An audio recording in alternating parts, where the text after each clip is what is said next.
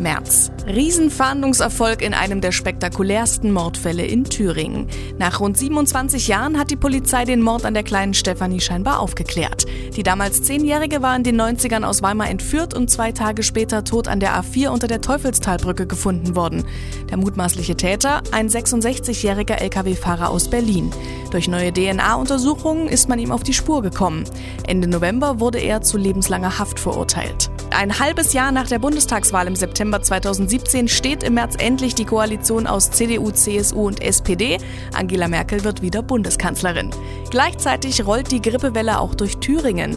Schon seit Ende Februar haben viele Krankenhäuser einen Patientenstopp verhängt. Anfang März gab es fünf Grippetote in Thüringen. Und die Soap um den Rot-Weiß Erfurt geht weiter. Der Verein reicht am 14. März Insolvenz ein.